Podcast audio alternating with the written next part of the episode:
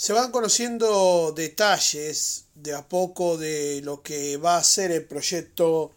del el TC2000 NetGen y más precisamente del primer vehículo del que se espera haya varios a futuro. Hablamos de la SV, la Volkswagen Nibus que está construyéndose en los talleres del Halcón Motorsport y que obviamente es la unidad con la que espera el TC2000 abrir una nueva era a partir del próximo fin de semana en el marco de los 200 kilómetros de Buenos Aires. Es la bala de plata el TC2000, es la chance de encontrar el reglamento atractivo para recuperar el interés de las fábricas y sobre todo de los equipos. Es también además la esperanza de que el TC2000 pueda volver a brillar como en sus mejores épocas. La categoría atraviesa un contexto complicado. Si bien para estos 200 kilómetros de Buenos Aires presenta probablemente uno de los parques más interesantes de la temporada, le ha costado mucho llegar a los 20 autos, de hecho ha llegado a 19 para esta fecha en cuanto a binomios,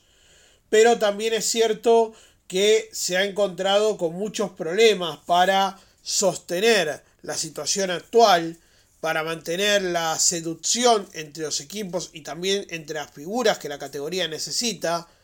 habida cuenta de las ausencias notorias que tuvo en los últimos años, más allá de que algunas de estas figuras reaparecen ahora en los 200 kilómetros de Buenos Aires, como es el caso de Matías Rossi, aunque por el otro, esto se contrasta con ausencias como la de Agustín Canapino, sin dejar de contar algunas figuras que por otros compromisos o por ejemplo por el hecho de que el mismo fin de semana corre la TC Pickup no están presentes. porque no? Un Mariano Warner eh, de gran momento en el TC podría ser figura perfectamente como invitado en el TC 2000. Pero ya sabemos muy bien que esto no es tan fácil y mucho menos en el contexto actual. ¿Qué se puede esperar de lo que viene? Y bueno, parte de la respuesta la vamos a tener este domingo, cuando veamos en pista la primera SV del TC 2000. El resto será saber los detalles del reglamento técnico, el interés de los equipos. Sabemos que Honda ha dado un apoyo importante con el anuncio de que su modelo, la ZRB, será el vehículo elegido para el reglamento de los SV y de hecho ya se vieron renders de los mismos.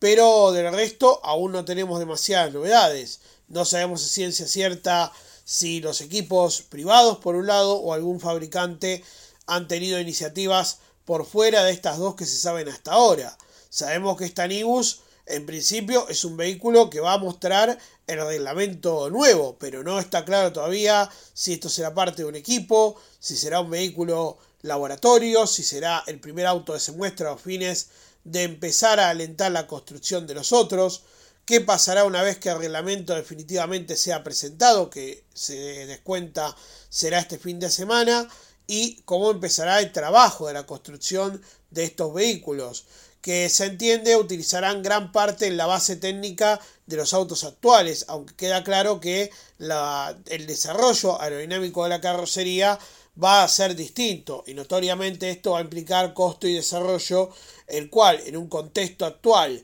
como el que vive nuestro país no es una tarea sencilla de lograr, ni hablar si tendríamos que considerar, entre otros elementos, la situación de la categoría en cuanto a la necesidad de tener fabricantes oficiales o al menos proyectos clientes que puedan dar apoyo actual a la categoría.